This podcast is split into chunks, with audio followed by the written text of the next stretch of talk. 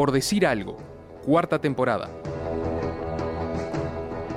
Hay algo muy especial en una mujer que domina el mundo de hombres. Se necesita la gracia, la fuerza, la inteligencia, la valentía y el coraje de no aceptar un no por respuesta. Amelia Earhart fue una fuerza dinámica en la industria. Ella estableció récords en sus registros de aviación. Era una obviedad para mí hacer un tributo a una mujer que se mantuvo al nivel de los grandes.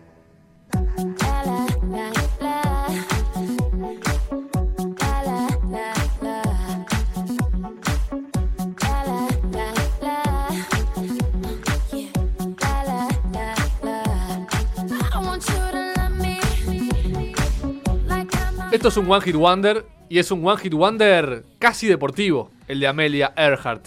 ¿No te convencen eh, los aviones como parte de- del deporte? Yo, yo tengo un padre que fue comisario a bordo. Si querés, para la próxima cuenta las, las alternativas de pluna, volando en pluna y esas cosas. Bueno, pero vamos a hablar de una época en la que eh, los aviones eran deporte, eh, incluso a nivel de que había carreras, de hay que ir desde acá hasta acá y el primero que llega gana. Eh, Más allá de si es deporte o no, entra en One Hit Wonder y entra en Por decir algo. Pero a mí me gustaría que haya deporte con aviones. Ese, ese, eso me interesa. ¿Te interesa? ¿Por qué no hay deportes en aviones? con Capaz aviones? que por el riesgo, pero capaz que lo, lo No, más pero parecido algo que hay. que inventar. Y eso que hay de los aviones de la Fuerza Aérea que hacen círculos y coreografías en el aire, ¿no podría ser como un nado sincronizado con Hay- aviones? Yo recuerdo una ¿No tiene lugar? ¿Por qué no? Yo recuerdo que también hay competencia de eso con obstáculos, digamos. Que uno va ahí, ¿Ah, sí? elude unos obstáculos, da unas vueltas y el que lo hace en menor tiempo gana. Tenés razón que hay como unos eh, gorros eh, marcando como boyas. ¿Cómo se llama Sí, eso? claro, sí, para dar las vueltas. Exactamente. Sí, eso mismo. Haría falta retomar la tradición deportiva eh, de la aeronáutica. Esto que leíamos es en realidad una frase de Rihanna, que es la que suena, la que musicaliza en este momento, Ajá. eh, porque le hizo un homenaje a Amelia Earhart. ¿Rihanna? Rihanna. Rihanna. ¿En una canción o...? En realidad hizo un- una, una serie de fotos para una revista que quería homenajear y posando como, eh, como una aviadora un poco más eh, sensual y menos aventurera, pero ahí estaba, eh, para homenajear a Amelia. Bien. ¿Quién es? Se impone la, la pregunta. ¿Quién es? Resulta que estaba viendo Friends el otro día. ¿Tú? Sí. Ah, Y Ross, sí. ¿lo tenés a Ross? El No. paleontólogo. El paleontólogo que está siempre al borde de lo detestable. ¿Cómo Eh, el gordo? Qué feo. Y siempre está un poco tirando de la piola de- del odio, ¿no? Bueno, puede ser. Pero me cae simpatiquísimo y de hecho eh, se puso a hablar de Amelia. Earhart y dije, a ver, ¿por qué, ¿por qué habla de ella? ¿Quién es?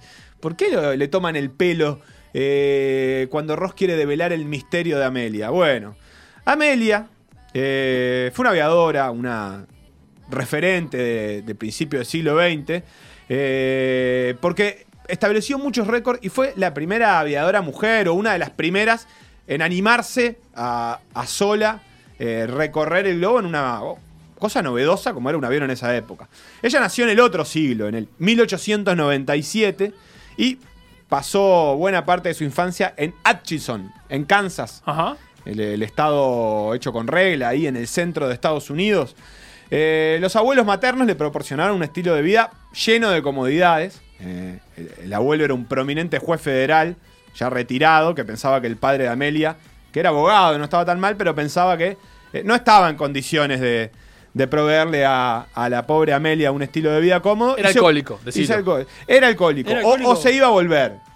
No lo sabemos. Ah. Pero bueno, la pequeña Amelia, que era inquieta, era audaz, este, Era se- una niña. Era una niña eh, y se involucraba en actividades atribuidas a los chicos de esa época. eh, por ejemplo, además de hacer pichiparados, parece que los hombres este, eh, tienen actividades muy masculinas, muy características, como trepar árboles, eh, deslizarse en trineo, Ajá, romper dispararle a ratas con un rifle.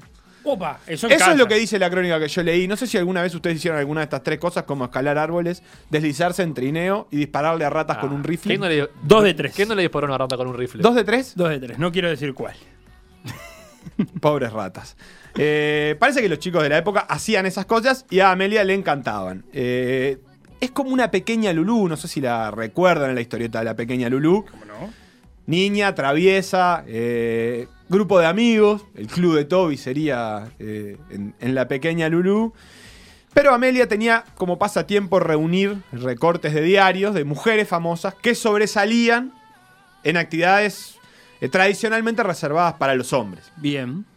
Por ejemplo, la ciencia, la guerra, la política, básicamente. Tenía un póster de Madame Curie en el cuarto. Por ejemplo, habría que ver, chequear la, la cuestión histórica ahí. Ah, Pero, pero deben haber sido medio simultáneas, sí, sin duda. por ahí andaba. Sin duda, tenía, tenía varios, varios póster. Uno de los que tenía esta pequeña Lulú eh, podría ser el de Nelly Bly, que fue una joven gringa. Pensilvana, se dice, a los nacidos en Pensilvania. Puede ser. Son difíciles los gentilicios. Eh, ¿Quién era Nelly? Era una, una periodista que una vez le dijo al, al- a su editor, a su jefe en el diario, que habría que hacer el itinerario de Julio Verne, el de La Vuelta al Mundo en 80 días, en la vida real. Vamos a probarlo. Cayó, tocó la puerta, Tengo un globo y tengo 80 días. y bueno, y Nelly se mandó. La eligieron a ella y dijeron, ah, sí, mirá, ¿tuviste esta idea? Mira, ¿por qué no agarrás este, estos billetitos y vas a hacerlo? Y lo llegó a hacer, va a merecer en algún momento su propio homenaje. Eh, volvió a Nueva York en solo 72 días. Conoció incluso a Julio Verne en el viaje. Eh, una de ellas era las que admiraba a Amelia, eh, que en este mundo de aventuras reservadas para hombres, decidió hacerse un poco de lugar. Primer contacto con la aviación de Amelia, la feria estatal. La época de las ferias. Como todo niño americano de principio del siglo XX. En el Latu era, seguramente. ¿Qué, No, allá. qué nostalgia de. eh, tengo nostalgia de algo que no viví, que es eh, la época de las ferias. As- Así nació Capitán América también. ¿Sí? En una feria. Ahí andaba. Se anotó para soldado. Porque te anotaba mucho para soldado en la feria. Sí. Había mucho para registrarse para pelear. Sí, sí, sí, sí. Eh, la feria mundial, qué lindo. La feria mundial Ah, de eso ya Sevilla, de por ejemplo. tecnología. Claro, pero esa fue mucho más acá. Sí. Década de 90. eh, no. ¿De qué o 90? la de la Zaragoza. La de. Pero no, esas viejas ferias donde, por ejemplo, hacían la Torre Eiffel. Sí, claro, claro, claro. Qué lindo, qué belleza. oh. Pero no, no nos toca eso ahora. La cuestión es que ahí había a- aviones exhibidos, aeroplanos, porque se exhibían las, las novedades, novedades. tecnológicas de la época. Eh, resultado, el padre, eh, aquel que el abuelo de Amelia no quería, la llevó a, a Amelia y a la hermana a la feria. Ah, Tenía dos hijas mujeres, el padre. Sí. Y quería Impresionarlas. impresionarlas. Resultado, ¿qué diría la historia? Nada, no les gustó para nada. A Amelia le pareció un embole la feria. los aviones, eh, Eh, La palomita de maíz. todo. Todo. Medio esperable igual, ¿no, Nachito? Y con tu viejo a ver aviones.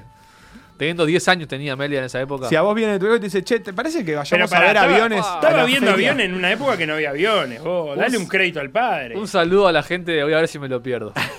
Todo cambió cuando arrancó la Primera Guerra Mundial. eh, porque se anotó para trabajar como voluntaria en un hospital en Canadá. Estamos hablando de que ella tenía 17 años, pero la gente eh, era muy precoz. Este, se volvió enfermera de la Guerra Mundial. Que no es un nombre de Murga joven, hay que aclarar. Enfermera de la guerra que mundial. podría serlo. En- Entraría perfectamente. Perfectamente, no lo es, pero así que allá se fue ella, también con su hermana, eh, a la guerra, pero a Canadá, porque tampoco son boludas. Claro. ¿Y a Canadá que iban a arreglar a los Y los traían, los traían de vuelta, medio Claro. desarmados, y había que ensamblar de vuelta al capitán Morgan, eh, a ver qué, qué- qué- qué podían rescatar de todo eso que quedaba.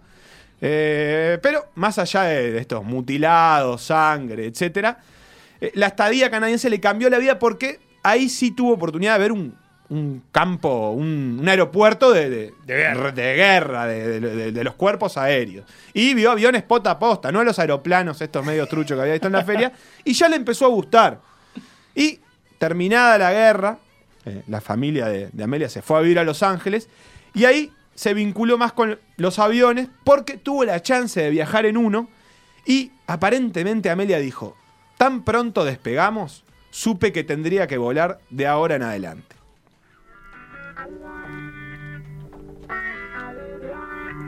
You take it or you leave it, but I'm telling anyhow. And there's a story you should know.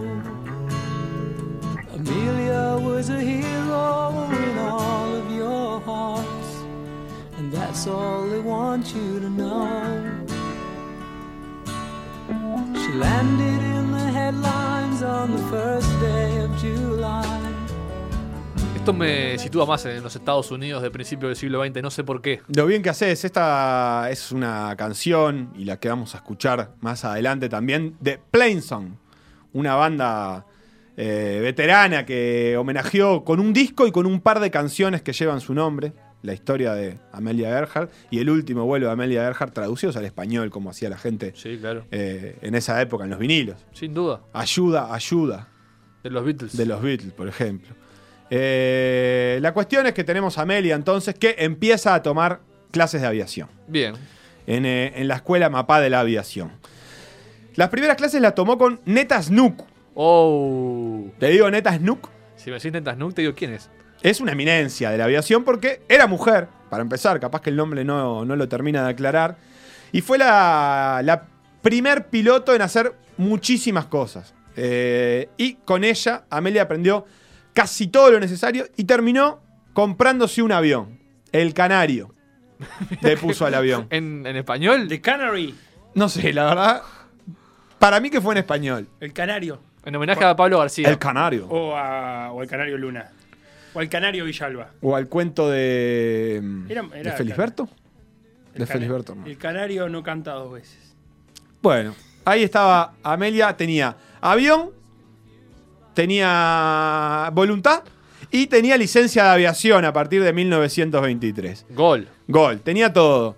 Su padre finalmente se convirtió en un borracho perdido, como bien ya sabía el abuelo de Amelia. La chiquilina se mudó a Boston, eh, ahí empezó a trabajar como trabajadora social, eh, o sea, haciendo beneficencia, eh, y se dedicó a promover la aviación entre las mujeres. En 1922 consiguió un récord volando a 4.267 metros de altura. Eso Todavía antes de tener, de la licencia. Ya en 1927 era considerada una de las mejores pilotos de Estados Unidos y en 1928 va a saltar a la fama al realizar la primer travesía del Atlántico. Va a cruzar de Terranova, Estados Unidos, a Gales, pero acompañadas del piloto Stultz y un mecánico llamado Gordon. Eh, esta, esta travesía era parte de una campaña publicitaria, en realidad, de un tal George Palmer, que eh, Guarden este nombre. quería te- hacer, hacer el cruce de la primera mujer al Atlántico. Y, de hecho, el concurso ni siquiera era para pilotos, pero Amelia se presentó y eh, quedó, aprovechando que ya de paso era piloto. Pero ella fue la encargada de la bitácora del viaje. La verdad que no hizo mucho. Ella eh, lo quiso decir en varias entrevistas, dijo, yo no hice nada, la verdad. Ella básicamente, eh, la primera mujer que atraviesa por primera vez el Atlántico como pasajero, que hizo lo que uno hace cuando es la primera mujer que atraviesa por primera vez el Atlántico como pasajero. O sea, Mira para afuera. comer, eh, tomar alguna nota, echar un vistazo y dar conversación. Eso dijo. Eso ella. último es clave, ¿eh? Dar charla. Ah, cha, porque Son es- muchas horas, Para ¿eh? que no se te duerme el piloto. Sí, es como cuando haces dedo. Te- se vas mate y cuando sos el copiloto, si no, eso. ¿Qué hace? ¿Qué hace el copiloto? No, Vos fundamental. que estás vinculado a la aviación. Sí, eh, sí, tenés que mantener. Sí, y no, y te quedás manejando el avión cuando el piloto se va a dormir. Fundamental. Claro, fundamental, porque tiene que dormir en algún momento el Exactamente. A ella no le tocó manejar Ah, porque era la bitacorista. eh, pero bueno, ahí estaba. La cuestión es que, como parte de la estrategia, cuando se bajó el avión, los paparazzi fueron a buscarla a ella porque era, eh, era la, la anécdota, que fuese la primera mujer. Eh, además, la revista había tenido en, en el concurso el requisito de que fuese una mina linda la que hiciera el viaje. Que saliera bien en la foto. Sí, sí. Amelia era. Era linda, rubia, alta, elegante, de medio aristócrata. Así que tenía todo para convertirse en sensación de los medios.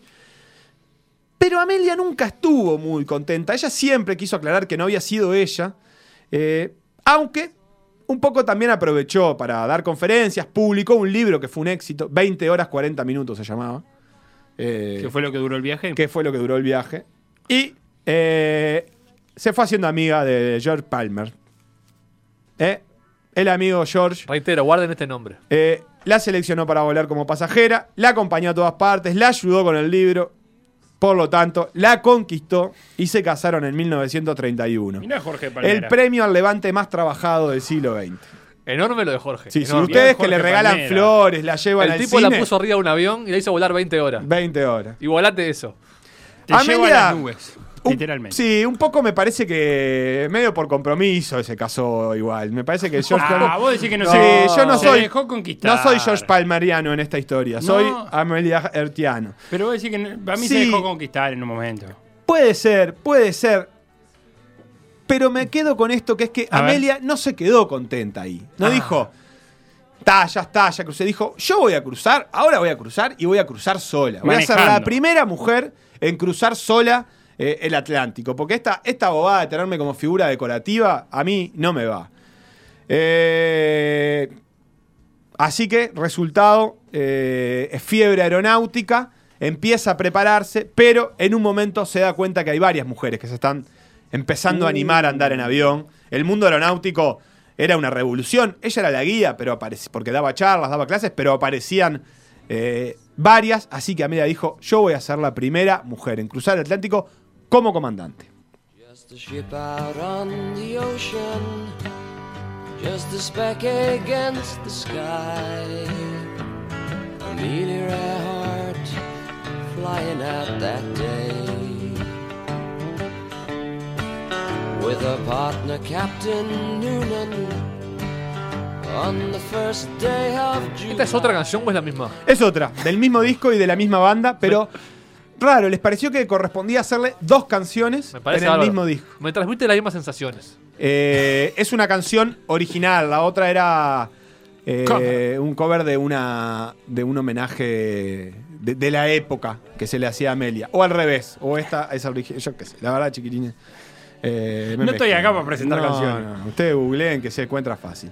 La cuestión es que el 20 de mayo de 1932, a bordo de un Lockheed Vega, Ajá. de color rojo brillante. Eh, despegaba de Terranova, que es en Canadá, entonces no en Estados Unidos, como habíamos dicho previamente. Y tras 13 horas de vuelo eh, y una sucesión de problemas técnicos, Amelia aterrizó en Irlanda y cruzó el Atlántico como la primera mujer en hacerlo. 13 horas metió 7 horas menos que el viaje anterior. Eh, sí, sí, sí. Había avanzado. la- Eran eh, como todo principio Cinco de años la después, aeronáutica. Claro, en pocos años se conseguían bastantes mejoras. El viaje no fue sencillo. En general, esto pasaba en la aviación.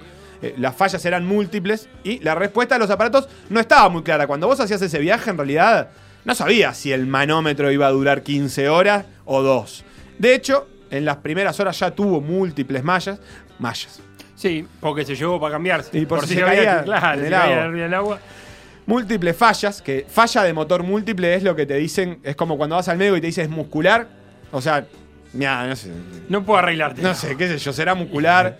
Vos fijate, eh, en la mecánica se le dice falla múltiple. Pero ella, si bien dudó, continuó. Después se quedó sin altímetro.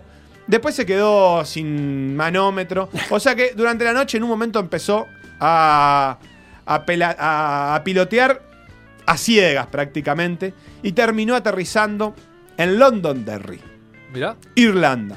¿En el aeropuerto? No. Amelia aterrizó en la mitad del campo porque ya no sabía ni dónde estaba. Claro. Vio verde, se tiró para Aterrizó. abajo. De hecho, se bajó, se acercó un campesino y le dijo: ¿Viene de lejos? Dijo, sí, un poco. Y ahí quedó Amelia, que eh, evidentemente a partir de esta proeza recibió muchísimos reconocimientos. Le dieron la Cruz Distinguida de Vuelo del Ah. Congreso de los Estados Unidos. Qué lindo la cruz distinguida de vuelo. ¿eh? La primera vez que se le daba a una mujer. Eh, Amelia pasó a ser automáticamente la reina de la aviación eh, por absolutamente mérito propio. ¿Cuál sería el mérito de ser la primera mujer? En realidad, me quedaba pensando. Solo ya lo había cruzado Lindbergh, ¿es? El que lo había cruzado Gutiérrez. Lindbergh. Sí, claro. Eh, bueno, básicamente que la- las etapas que hay que superar, no en el vuelo, sino previamente para tener esa oportunidad, son muchas. Hay que tener mucha resistencia y estar muy convencido las oportunidades, hay que ir a buscarlas. Así que eso es un poco lo que se le premiaba. Ella siguió acumulando marcas, eh, hizo varios viajes, eh, de Hawái a California, a Los Ángeles, a México. Pero en 1937, eh, con 39 años, casi como Valverde, el, español, es una edad que se presta. Seis de matrimonio, dijo, eh, ¿cómo puedo escaparme de George Palmer? Que es malo, repito, es malo. Bueno, voy a dar la vuelta al mundo, dice. Voy a hacer eh, la ruta más larga y complicada que exista, siguiendo más o menos la línea del Ecuador, y voy a dar la vuelta al mundo. Me encanta la propuesta. ¿Está? Este, Viste que hay. En avión. Claro, hay gente que se va, busca excusas para salir de la casa. Nah, no lo hizo por eso, sí, la verdad. No sé. A mí me parece que un poco sí. La ruta eh, iba a salir de, de Oakland y la idea era volver a Oakland pasando por Puerto Rico, Brasil, Pakistán, sin- múltiples destinos. Evidentemente, lo- la autonomía de los aviones tampoco era tan larga. Claro. Para eso. al mundo de corrida, o sea, toda sin bajarse en ningún lugar, obviamente. No, No, sí, no, bajando, pará, bajando. Ah, bajando. Sí, Pero- estamos hablando de es una un avión. travesía de meses. Es un avión, Nacho. ¿Cómo no va a bajarse en un momento para Sí, sí. cargar combustible? Claro, claro, claro. Ella, a ella le iba a llevar un par de meses esta, esta vuelta con Fred Noonan, que era su acompañante. Eh, y, y la idea era volver cerca de 60 días, 45 a 60 días. La cuestión es que después de, de un mes de haber hecho 36.000 kilómetros, el viernes 2 de julio, 10 y media de la mañana, despega de Nueva Guinea, Sí, ¿cómo no? Papúa Nueva Guinea. Sí. Y iba a. En su antepenúltima etapa tenía que encontrar la isla de Howland, que es una isla minúscula perdida en el Océano Pacífico. Eh, tenía que meter 18 horas de Ah, vuelo. porque para estaba llegar. como cruzando para Estados Ya Unidos. estaba volviendo. Claro, ya estaba claro. volviendo. Ya había pasado América, África, bien, Asia. bien. Había pasado por Australia y estaba al Ah. borde de llegar. Pero ese 2 de julio eh, le avisó al barco de los guardacostas estadounidenses que, que la seguía que estaban quedándose sin combustible. Y esa fue la última comunicación de Amelia Earhart que se estrelló en el Pacífico. Quién sabe, lo, el gobierno de Estados Unidos montó una búsqueda Exhaustivo. histórica, la más cara que se había hecho hasta el momento. eh, Pasa que porque era una estrella. grande, Y el Pacífico es Pacífico es grande. eh, y evidentemente no la sostuvieron, no la, no la encontraron. La teoría dice que, eh, se, que se cayó en el, en el agua y se hizo pelota. Pero como teoría no es muy divertida, así que hay un montón de teorías conspirativas. Desde que eh, ¿Es la guionista de Lost? podría estar. Mira, la más loca es que en realidad la capturaron los japoneses Ajá. porque ella era espía Claro. del gobierno americano. Como todos Se en la estaba época también, ¿eh? armando la Segunda Guerra Mundial y había espías por todos lados Eh. que la capturaron y la asesinaron. E incluso otros dicen que la capturaron y la canjearon después de la guerra por eh, la paz mundial. Los japoneses le dijeron, basta eh, de tirar bombas acá, les devolvemos a Amelia y que Amelia vivió con otra identidad Con Elvis. hasta el ochenta y pico. Cosa que incluso le pusieron un nombre de una persona real que les hizo un juicio porque ella decía que ¿Cómo ella, gusta? no era Amelia. ¿Cómo le gusta al yankee inventar que la gente que se murió sigue viva en otro lado? Lo que me resulta extrañísimo es que se lo adjudicaron a una persona real, ¿entendés? Como que te lo digan a vos. La pusieron arriba de un avión y dijo, bueno, si sabe manejar es Amelia. Está. Resultado, nadie mucho cree en eso. Otra pintorescas que dicen que en realidad murió náufraga en una isla, encontraron unos huesos y hay una gente que dice, que, que hizo un estudio que dice que posiblemente sea Amelia Earhart, pero la mayoría descree esa teoría porque es una teoría que generó un grupo que particularmente busca eh, resultados de accidentes aéreos para como para engrandecerlos. Amelia murió, eso es lo que podemos decir. Confirmado. Y desapareció eh, piloteando para dar la vuelta al mundo eh, en dos meses, no en 80 días. Donde quiera que estés, Amelia, sos nuestro One Hit Wonder.